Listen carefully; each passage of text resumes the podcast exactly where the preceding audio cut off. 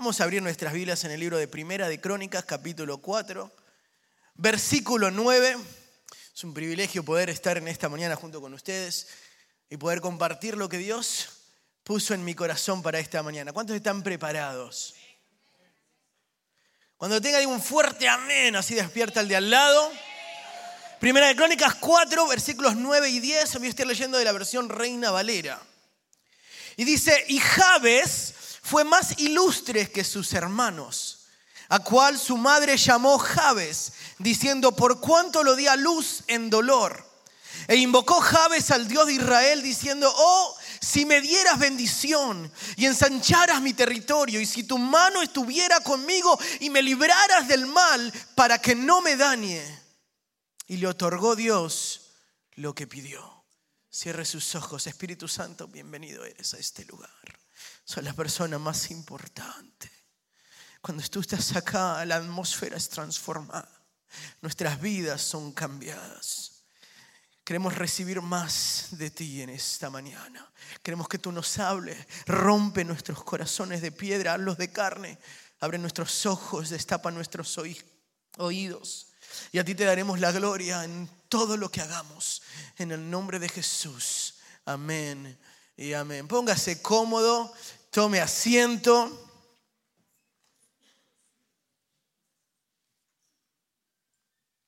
Dios hoy nos quiere hablar. ¿Está listo? ¿Está preparado? ¿Tiene su corazón dispuesto? Anoche estuve ministrando en un aniversario de una iglesia y el lema de ellos era, es tiempo de restauración. Y me encantó el lema. Y antes de entrar en la palabra, quería tocar ese momento, ese, ese tópico del lema, y le dije, me encanta porque es una frase profética de lo que se viene. Pero para que el tiempo de restauración pueda lograrse, primero tenemos que admitir que hay algo que necesita ser restaurado. O sea, la restauración viene cuando sentimos que algo que estaba de una manera ya no está. ¿Verdad? Cuando un auto es restaurado quiere decir que hubo un choque, algo sucedió. El problema es que cuando nosotros venimos delante de Dios y decimos, restaurame, y Dios te dice, ¿qué quieres que restaure? Nos escondemos detrás de cualquier fachada y decimos, no, no, en realidad yo estoy bien, yo lo decía por decir, yo estoy completo, espiritualmente estoy que floto, agárrenme que estoy un globo. En cualquier momento pero cuando venimos delante de la presencia de Dios y admitimos que estamos quebrados, admitimos que lo necesitamos, admitimos que tenemos hambre, que queremos más, que necesitamos. Señor, hay áreas en mi vida que han sido quebradas, ya sea por la rutina, por la cotidianidad, por la suegra, Señor, por cada cosa que pasa en mi vida. Por favor, restaurame. Es ahí donde le damos permiso al doctor a que venga a arreglarnos. Entonces cuando yo le pregunto a ustedes hoy, ¿tienen ganas de que Dios nos hable? Estamos diciendo proféticamente, aunque no sé qué es lo que Dios me va a hablar, mi corazón ya está dispuesto a aceptarlo. Aunque yo no sé si me va a doler o me va a gustar, mi corazón está dispuesto a agarrarse porque ya estoy preparado. Tengo hambre, no de taquitos al pastor, no de unas pupusas calentitas, no de un buen churrasco argentino con puré. Les dio hambre, ¿verdad?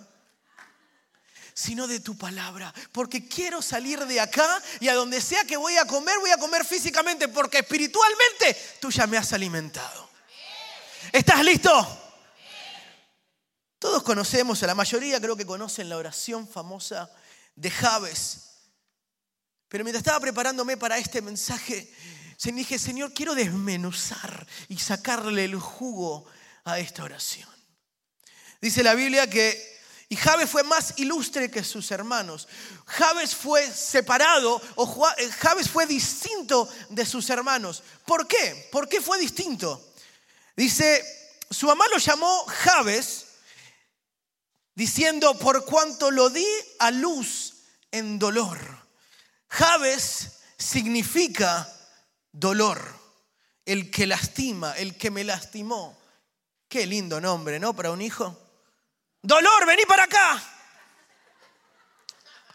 ¿Ah? Y usted se queja porque su mamá le puso Floriponcio, Rumplumberta. A este le llamaban dolor.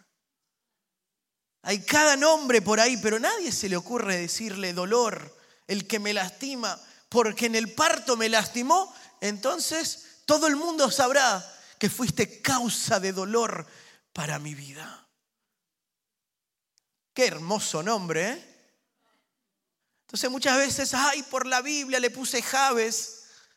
¿Y sabe qué significa? No, pero está en la Biblia, espiritual. No, es lindo, es Javes, oró, habló con Dios. Significa el que trae dolor, causa dolor. Está como alguien que se llamaba Navi. Y le preguntó a la madre, ¿por qué me llamo Navi? Ay, es por un barco hermoso que había visto un día. Era un barco de la Navy. claro, no entendió y así se lo puso. Y la madre dijo, me causaste dolor. ¿Sabe lo que es crecer marcado por lo que el error que un día cometiste? Que te llamen constantemente o que te marquen constantemente porque cometiste un error, porque le causaste dolor a alguien. Algunos se pueden imaginar lo que es ser marcados por errores del pasado. Algunos saben lo que se siente el no poder superar lo que ni siquiera tuviste conciencia de poder hacer algo. ¿Sabes qué culpa tenía de causar dolor en medio de un parto? Él era un bebé. Muchos dicen, ¿yo qué culpa tuve de que me pasara lo que me sucedió cuando fui niño? Cuando fui niña. Fui inocente, pero me marcó. Y muchos andan con lo que yo titulé en este mensaje, mi querido Javes, mi querido dolor. Y fueron marcados por ese dolor. Y lo hicieron propio, lo hicieron nombre, lo hicieron carne. En el ID de Javes, en su licencia, decía dolor.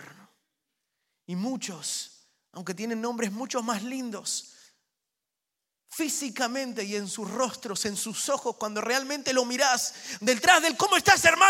Cuando te contestan bien, realmente hay ojos que lloran y dicen la realidad es que estoy mal. Estoy lleno de Javes, estoy lleno de dolor todo me duele, siento que todo me cuesta, siento que Dios habla con todos menos conmigo. Dios tiene un propósito con todos, pero a mí ese propósito no me llega. Escucho la palabra y no siento nada, me cuesta, siento de que para todos hay cielos abiertos, pero cuando yo oro solo toca el cielo y rebota, toca el techo y se regresa. ¿Hay alguien que pueda conocer a alguien que está con ese dolor en carne viva, que no puede superar ciertas cosas y pareciera que se atoró en el tiempo, quedó estancado en un momento de su historia y no puede llegar a donde Dios ya te visualizó que llegas, porque todavía te agarraste de tu Javes. Es mi querido Javes, es mi querido dolor. Y quedaron marcados. Y puedes dejarte llevar por tus errores, por tu pasado, por lo que alguien más dijo de ti, por lo que se habló de ti, por el rumor que se corrió. O puedes dejarte llevar por lo que Dios cree de ti. Por lo que está escrito en la palabra de Dios acerca de lo que Dios piensa de ti, acerca de los planes que Dios tiene para contigo, para con tu familia, para con tu simiente, para con tu descendencia, para con tu generación, para contigo. Yo no te llamé por casualidad, dice el Señor, yo te escogí. Antes del vientre de tu madre, yo ya te había visto. Vi tu dolor. En el servicio de inglés prediqué acerca de las cicatrices que surgen en el alma. Podés ver esas cicatrices como algo que te encierra, como unas cadenas, como unas esposas o lo puedes ver como un testimonio de donde Dios te sacó. Podés verlo donde el diablo intentó todo para derrumbarte, matarte y destruirte. O podés verlo como la oportunidad de decir, pero aún sigo en pie. El diablo me quería matar y destruir. Tenía escrito. Pero fue más fuerte el que está cuidando mis espaldas que el que me atacó por enfrente. El dolor puede destruirte o puede catapultarte a buscar de Dios. El dolor se puede convertir en tu amigo, en la excusa de no poder lograr situaciones y cosas. Uh, estoy listo para predicar en esta mañana, no sé si me quieren escuchar. El dolor puede ser la causa de tu ahogo, puede ser la razón de tu depresión. El dolor puede ser lo que te encierre y te atore año tras año. Y puedes ver que todo el mundo pasa acelerado y tú estás ahí en cámara lenta. Todo el mundo con televisión a color, pero tú sigues en blanco y negro. Todo el mundo con días soleados, pero te llueve solamente a ti. El dolor hace que te quedes estancado en una situación en donde Dios te vio saliendo mucho tiempo antes. Nadie pudiera tener una mejor excusa que quedar atorado y ser uno más del montón que Javes. Porque Javes causó dolor. Y si causé dolor cuando ni siquiera tenía conciencia, ¿cuánto dolor más voy a, voy a poder causar ahora que entiendo? Mamá, si te causé dolor desde bebé, no pidas que no te cause dolor desde adolescente, de joven, de grande, de adulto. Si es lo único que soy, dolor. Y podés crecer con una identidad errónea que alguien más te dio, que Dios nunca te quiso dar. Dios no te llama por los errores de tu pasado ni por lo que otras personas pueden llegar a decir de ti. Y cuando la gente no entiende, juzga. Cuando la gente que no ha caminado un minuto en tus zapatos te pregunta, ¿y pero por qué no haces esto? No te vi el domingo en la iglesia, ¿ya te apartaste? Ay, no te vi en el lugar de allá donde siempre vamos. ¿Estás enojado con ellos? ¿Te hicieron algo? ¿Te peleaste? ¿Conoce gente así? Siempre digo, si no lo conoces es usted.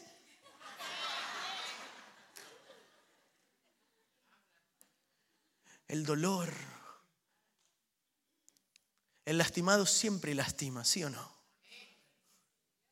Y Javes pudiera utilizar la oportunidad de llamarse eso, el que causa dolor, el que lastima, el dolor en sí, y decir, si esto es lo que me llamaron, es a lo que voy a hacer. Y muchos que fueron lastimados, hoy lastiman como lo habían sido. Muchos que decían, es que me hicieron trizas, me criticaron, hoy son los que critican. Los que decían, me juzgaron. Pastores, que usted no entiende. Me juzgaron de tal manera que me quemaron la reputación y fue todo mentira. Sí, pero hoy estás haciendo lo mismo. Utilizaste lo que utilizaron para lastimarte para lastimar a otro. Y mire lo impresionante de lo que dice la Biblia. No dice si te lastimaron, lastima. Dice si gracia recibiste, de gracia tenés que dar. ¿Cuántos han recibido gracia en esta mañana? Hay gente que tiró la toalla por causa de su dolor. Hay gente que se rehúsa a soñar por causa de su dolor. Hay gente que se rehúsa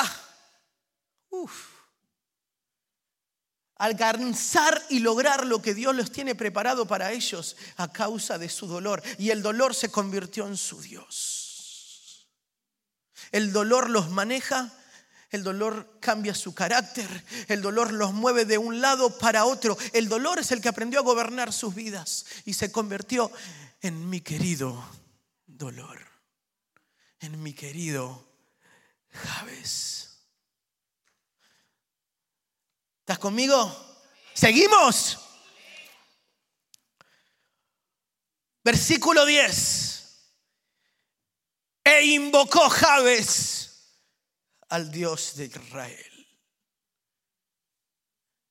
El dolor podía haber sido la causa de detenerlo, El dolor podía haber sido lo que lo frizara, lo congelara en el estatus en donde él estaba.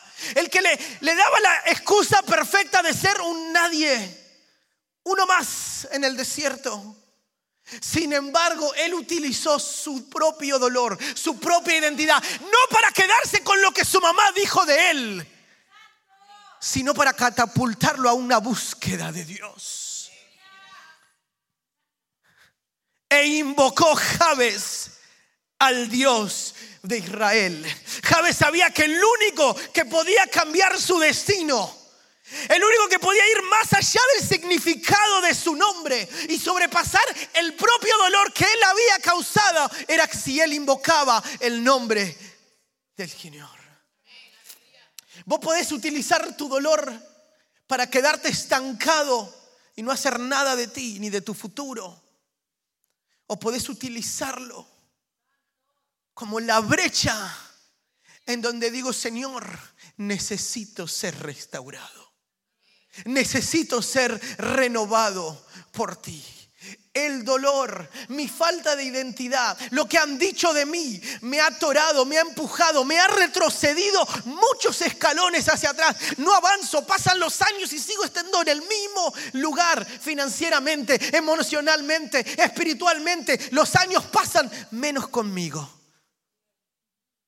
Estoy en el sentido Benjamin Button espiritual, de atrás para adelante. Pero Jabes no dejó que eso lo atorara, sino que fue lo que lo impulsó. Y dijo, yo no puedo quedarme con la identidad que alguien más me dio. Tengo que ir al Dios de mi identidad. El que me conoció desde antes que fuese formado. El que me conoció antes que le causara dolor a mi madre. El que puede transformar mi destino. Y dice, e invocó Jabes al Dios de Israel.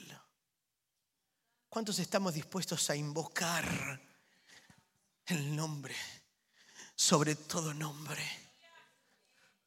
Cuando el dolor se te convierte en mi querido dolor, porque vos lo haces como si fuese un peluche, lo llevas por todos lados.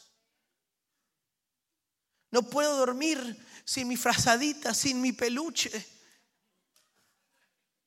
Así están algunos con su dolor. Y algo empieza a distanciarse entre tú y Dios. Compartía que, que el jueves estoy hablando con las mujeres, dando una prédica en la madrugada, y hablé acerca de lo que dijo el maestresala cuando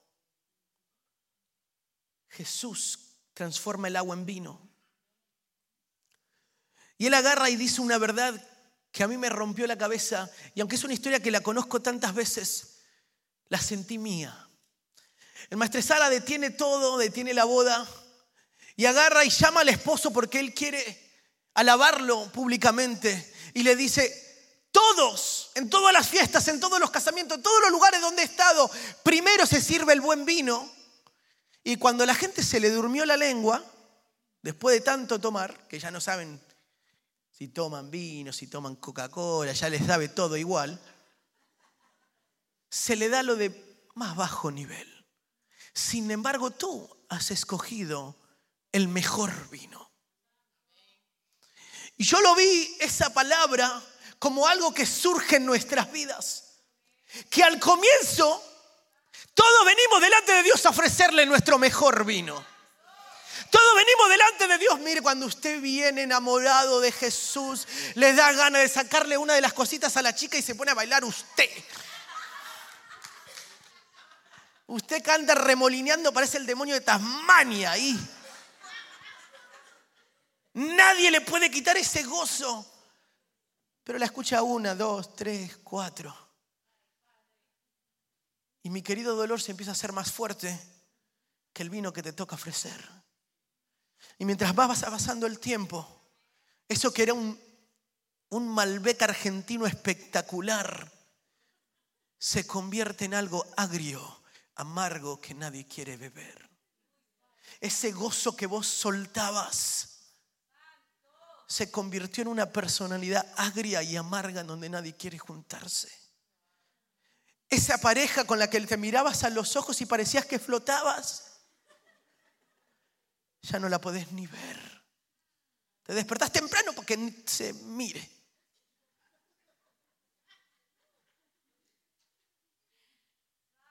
Lo que un día fue un vino fresco, fue nuevo, hoy es algo amargo que nadie quiere. Y cuando nos quedamos sin buen vino, empezamos a ofrecer lo que venga. Total, tanto tiempo, Señor. Ah, una más, un domingo más, un culto más. A principio a lo mejor venías con tu mejor ropa porque voy a ver a mi papá Dios. Ahora vengo como sea, total. Lo que importa es el corazón. Y dejamos de dar ese mejor vino por dar lo que venga. Dejamos de dar nuestra mejor actitud, nuestra mejor adoración con un total. En vez de venir delante de la presencia de Dios y decir, mi vida te la ofrezco. Señor, venimos delante de ti adorarte. Vengo, yo vine a tu casa, papá. No es que vos viniste a la mía, yo vengo a tu casa. ¿Cómo no voy a venir a tu casa y no adorarte y no exaltarte?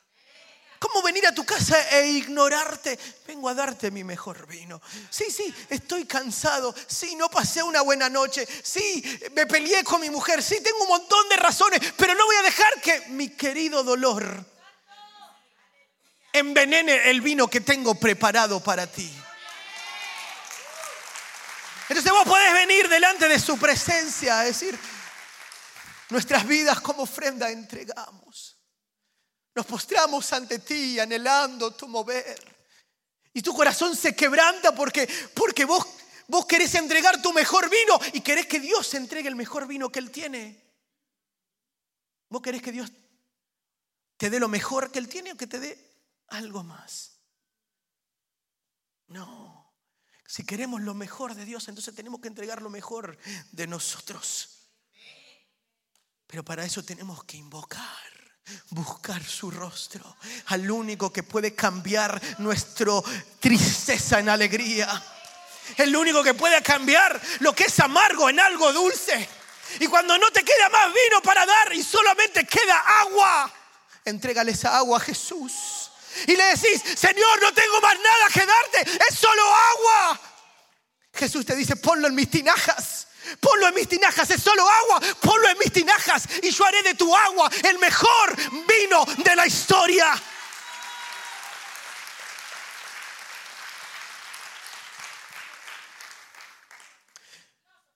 ¿Tenés idea cuánto le importás al Señor? ¿Tenés alguna idea cuánto le importás? Que Él mueve lo que tenga que mover para poder hablarte.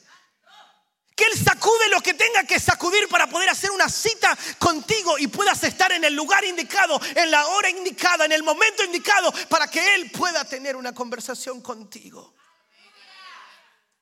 Javes no se quedó con su peluchito de dolor, sino dijo, hay alguien que va a transformar mi vida. Y no voy a ser recordado como el que le causó dolor a mi mamá, sino como el que buscó a Dios. Y mire lo que le pide. Seguimos, vamos acelerando, ¿eh? Oh, si me dieras bendición. Oh, si me dieras bendición.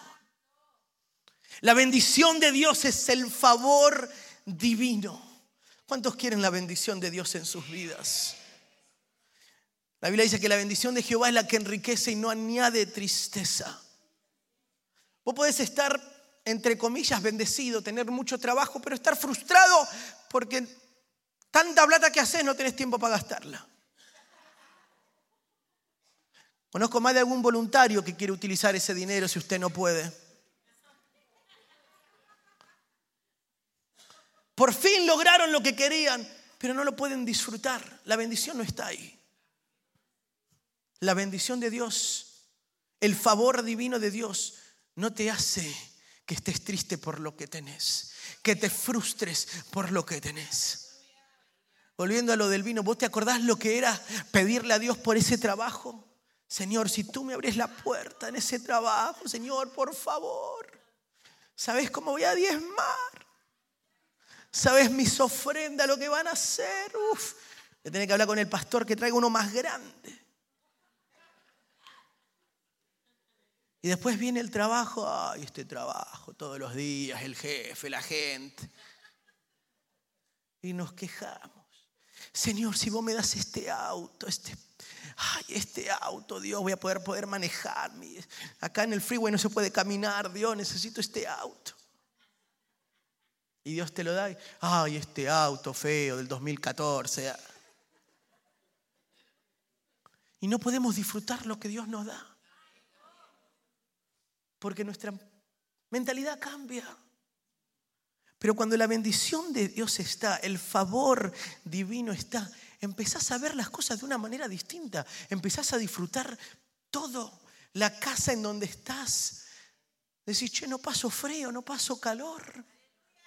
Qué lindo, no me gotea la cara, la cabeza cuando llueve. No tengo que estar detrás con unas ollas para que agarrar todas las goteras de las casas. No. Abro la llave y sale agua.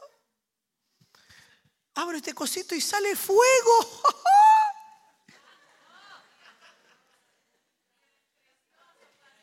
y no apreciamos la bendición de Jehová.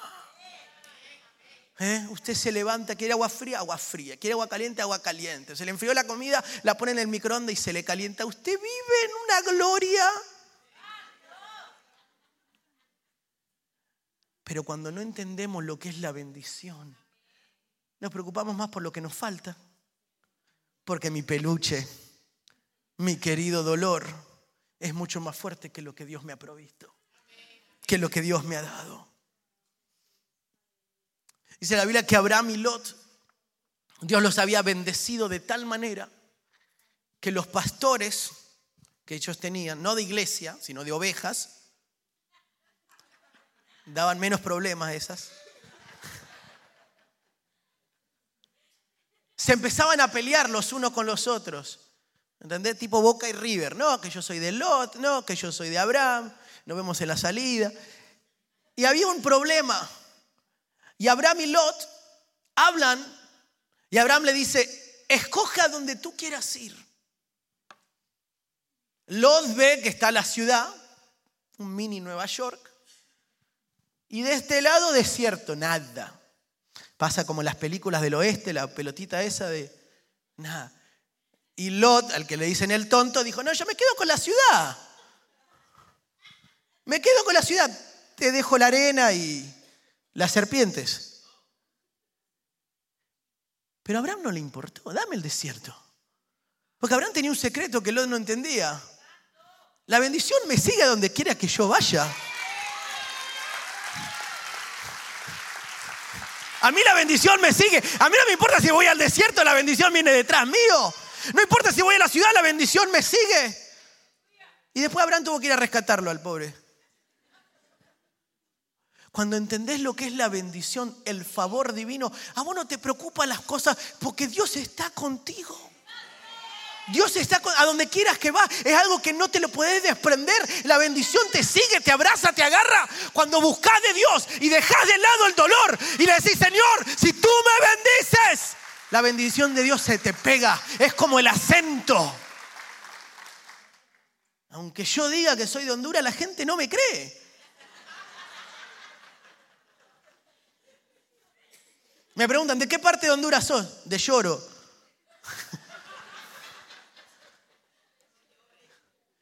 No me creen? La bendición de Dios se tiene que marcarte así. Apenas hablas se te nota. Esta es una persona bendecida. Esta es una persona con el favor divino. Esta es una persona que donde quiera que va las puertas se abren porque la bendición de Dios está. Cuando la bendición de Dios está, vos no te preocupás si Dios te mueve de lugar, si te mueve de casa, si te sacan de trabajo, sino porque donde sabes que Dios te mueve, ahí la bendición de Dios va a estar. Y aunque todo pareciera negro, Abraham podía quejarse y decir, uy, me tocó el desierto, qué horrible. Él no estaba preocupado. ahí la bendición de Dios va a estar. La bendición cambiará la atmósfera. Y sigue. Si ensancharas mi territorio y ensancharas mi territorio. O sea, si me bendijeres, pero no me conformo solamente con que me bendigas, sino que también ensanches mi territorio, me des la habilidad de crecer. Si me dieras la habilidad de crecer. Yo no quiero la bendición que me solamente sea para hoy el maná de hoy nada más. Si me dieras, ensancharas mi territorio, me dieras la habilidad de crecer, de exponencialmente hacer multiplicar de lo que me diste a mí para con otros. Dice la Biblia que Jesús crecía en sabiduría, en gracia para con Dios y con los hombres si ensancharas mi territorio, si me dieras la habilidad de crecer, si la revelación que tengo de ti por medio de tu palabra pudiera poder crecerla. No me voy a conformar solamente con ser bendecido, sino poder crecer y compartir lo que tú me das. Javes no quería estar estancado. No quería quedarse con lo que tengo hoy si me dieras, si me bendijeras y ensanchases mi territorio, me permitieras crecer, expandirme, oh Dios, lo que yo sería. Hay muchos que tienen mucho para dar, pero les da miedo soltarlo. No, porque si yo digo van a saber mi secreto, se van a copiar. Si yo le enseño a este, se va a copiar y va a armar su propia compañía, entonces ¿para qué lo voy a hacer? Y no saben que mientras vos más das, Dios más te da. Mi copa está rebosando. Se cae. La bendición tiene que fluir así, de tal manera. Cuando Dios empieza a ensanchar tu pensamiento, vos no te quedas con que quiero que Dios me bendiga acá. No, quiero, quiero que Dios me bendiga de tal manera en que yo pueda bendecir a otros. Ensancharme de tal manera que no pueda entrar. Algunos solo quieren ensanchar físicamente. Y Dios dice, yo quiero algo más de ti.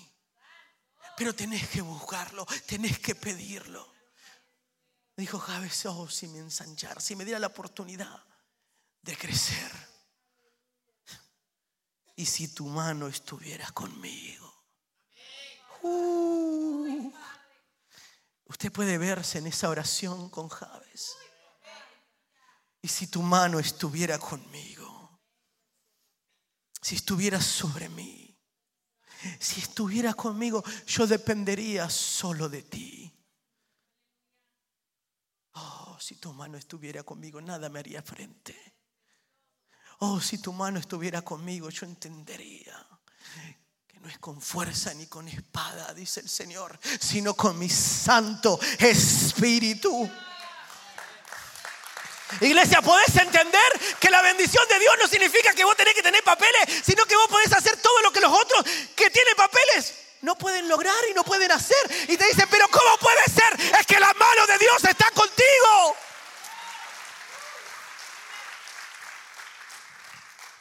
¿Cómo puede ser que no habla inglés y le va mejor que a los americanos? Es que la mano de Dios está con él. ¿Cómo puede ser que donde pisa las puertas se abren? Es que la gracia de Dios está con él. La mano de Dios está sobre ella. ¿Cómo puede ser que siempre tiene una visión hacia adelante? ¿Cómo puede ser que no queda estancado con el presente, sino que aún sigue buscando a Dios para ver lo que Dios va a hacer en el futuro? Lo que pasa es que la mano de Dios está con él, está con ella.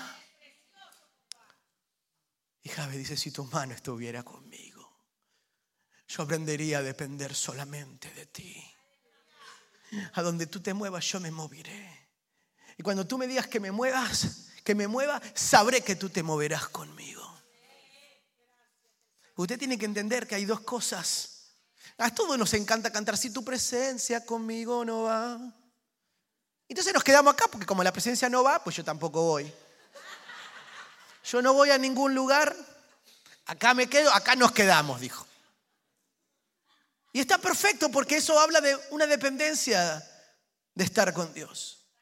Eso habla de que si vos no te mueves, entonces yo no me muevo porque no quiero salirme de tu perfecta voluntad. Pero hay momentos en donde Dios te dice, ya te capacité, papá, avance, marche. Y Dios al principio te dice, ve hijo, nada. Chirlito en la cola, nada. ¿Usted quiere que Dios le pegue un patadón? Avanza, avanza, cree, avanza.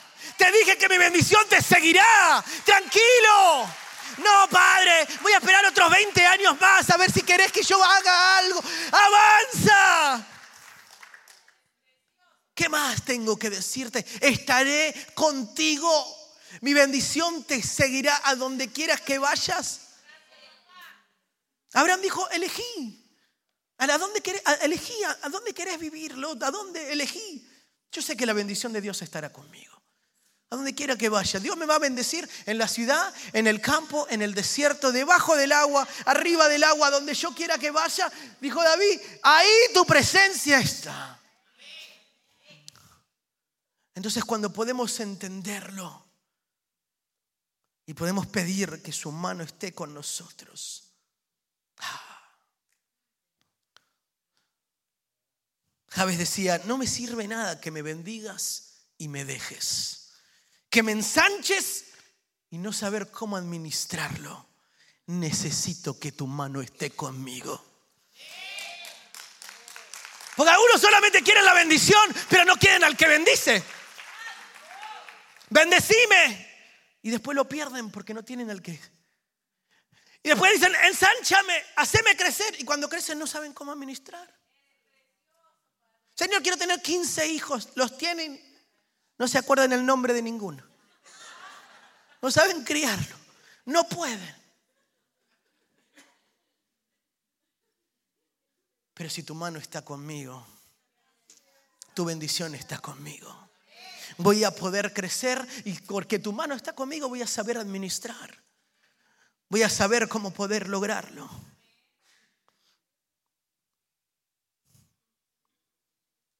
Y si tu mano estuviera conmigo y me libraras del mal, y me libraras del mal para que no me dañe. Y me libraras del mal para que no me dañe. Javes decía, quiero tu cobertura. Quiero tu cobertura. Quiero que me guardes. Quiero que me cuides porque ya lo hice con mi mamá y no quiero repetirlo. Si me guardaras del mal, ¿de qué mal? Guárdame de mí mismo. No solamente de los peligros de afuera, guárdame de mí mismo. Guárdame de que no me la crea. Cuando venga la bendición, cuando me ensanche, cuando todo el mundo pueda ver que tu mano está conmigo, guárdame. Para que mi orgullo el argentinito que todo el mundo tiene adentro, no se haga más grande. Guárdame que no me la crea y lastime a los demás. Guárdame que, que, no me la cree y me sienta sobre espiritual y empiece a pisotear a los demás por su frageza. Que no me monte en esta nube de gracia donde solamente soy yo el espiritual que tengo el número de celular de Jesús y todos los demás mandan mensaje por paloma. Guárdame de mí mismo. Guárdame de los de afuera. Que cuando digan algo de mí, al estar contigo, sabiendo que tú me guardas, no me lastime. No me haga daño. No sea algo que penetre mi corazón y se adueñe. Que nunca más tenga este peluche de dolor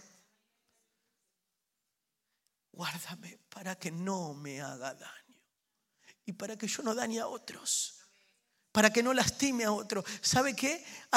Nadie nos gusta que no lastimen. ¿A cuánto le gusta que lo lastimen? ¿Mm? Nadie.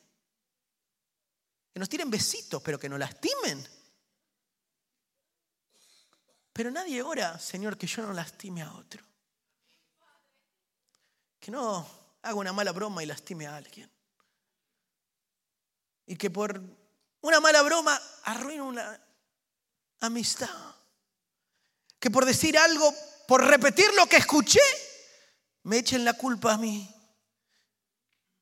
Y alguien que estaba atado con un hilo a la iglesia, fuera yo la causa de cortar ese hilo. Guárdame, que nadie me lastime, pero Señor, guárdame de mí mismo, de no lastimar a nadie, de no ser causa de tropiezo para los demás. De no ser la razón por la que alguien más deja de buscar tu rostro. De no ser la razón por la que alguien más no quiera venir más a la casa de Dios. Que no sea la razón yo por la que alguien más no quiera ni siquiera venir ante tu presencia a ser restaurado. Guárdame del mal. Quiero tu cobertura. Quiero que me abraces y quiero quedarme ahí bajo tu manto, bajo tu cobertura. Siempre que cantamos esa canción, no hay lugar más alto que estar a tus pies. O sea, el lugar más alto donde vos podés estar es humillado ante los pies de Jesús. Javi decía, y me libras del mal. Y termino con esto. Porque no quedó en solamente una oración simplemente. Y dice, y Dios le otorgó. Y Dios le otorgó. Mi querido Javes, mi querido dolor, Dios escuchó tu oración. Usted puede imaginarse que por eso Javes resultó ser el más ilustre de sus hermanos. Porque dejó el dolor de lado, decidió buscar a Dios e invocar a Dios, pedirle bendición, que ensanche su territorio, que la mano de Él estuviera con Él, la mano de Dios estuviera con Él, que lo libre del mal para no ser dañado. Y Dios otorgó lo que le pidió. ¿Qué es lo que estás pidiéndole a Dios en esta mañana? ¿Será que Dios de Israel, Jehová de los ejércitos, el que mandó a Jesús para morir en la cruz del Calvario por ti y por mí, puede llegar a ser más fuerte que tu dolor, que tu fracaso? puede ser más fuerte que la voz del enemigo hablándote al oído diciendo, sí, está muy lindo todo, pero eso es para alguien más. A vos no aplica. ¿Vas a dejar que el dolor arruine la relación que tenés con tu marido, que tenés con tu mujer?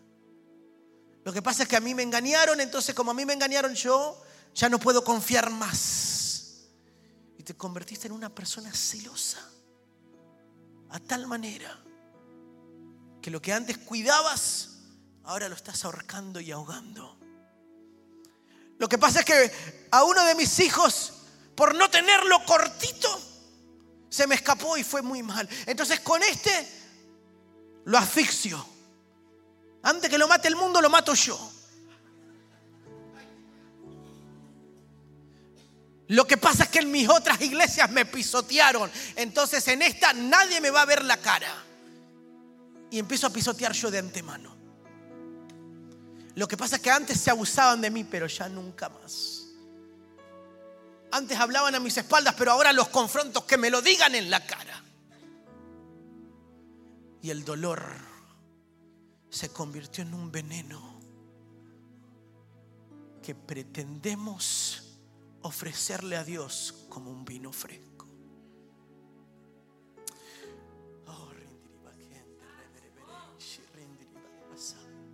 ¿Sabías que este es el lugar de Dios donde elige restaurar? Este es el taller del alma. Este es el lugar donde venimos delante de Él.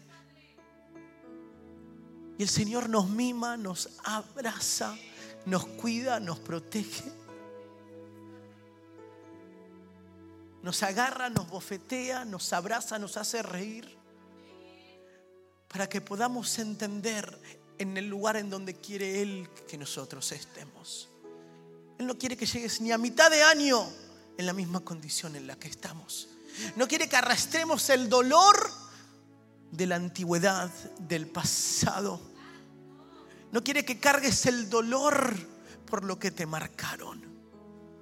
Dolores que trascendieron generaciones. Tu papá era de tal manera, entonces ahora vos sos lo mismo. Es que mi mamá era así, ahora yo soy igual. Y vas cargando ese dolor generacional que está envenenando tu relación con Dios que está envenenando tu relación con los demás, que está envenenando tu relación con tu pareja. Y Dios te dice, hasta acá no más. Pero vas a tener que ser como Javes y dejar ese nombre de lado y decir, voy a invocarte, oh Dios. Ponte de pie, iglesia.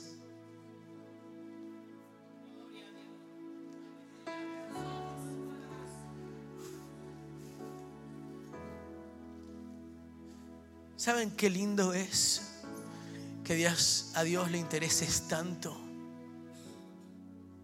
Que Él no solamente está involucrado en tu presente, sino en toda tu historia. Él quiere sanarte de tu pasado para que disfrutes de tu presente y te catapultes a donde Él ya te vio en tu futuro. Y vos podés decir, sí, pero tengo 70 años, ¿cuán futuro puede ser? Oh, vos no sabes. Lo que vos no lograste en 70 años en la carne, en tres meses en el espíritu cambiaste completamente todo. Yo no sé cuántos años tenía Javes cuando hizo esta oración, pero hubo un antes y un después.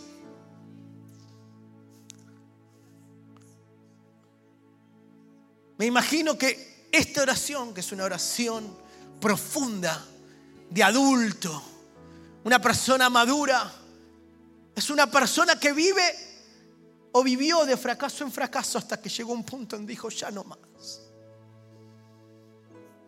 Un Job que se animó a decir de oídas, te había oído, pensé que sabía quién tú eras, pero mi relación contigo se acercó y ahora mis ojos te ven. Tenía una relación compartida. Vivía, mi relación contigo era una relación prestada de lo que escuchaban los pastores. Pensé que era el Dios que escuchaba a través de lejos. Pero hoy me doy cuenta que eres un Dios cercano, que me habla, que me ama, que está conmigo. Es un Dios que apenas me despierto me dice buen día. ¿Cómo dormiste? Quiero estar contigo. Es un Dios al que le puede despertarte y decir, Espíritu Santo, ¿qué quieres que hagamos juntos? Mi vida no me pertenece a mí, te pertenece a ti. Y mientras escribo papeleos te daré la gloria. Mientras tomo mi café le daré la gloria. Habrá un gozo en mí. Porque yo lo que anhelo es tu bendición. Que me ensanches, que me extiendas, que tu mano esté conmigo, que me libres del mal, de no lastimar y no ser lastimado. Y te aseguro que Dios escuchará tu oración.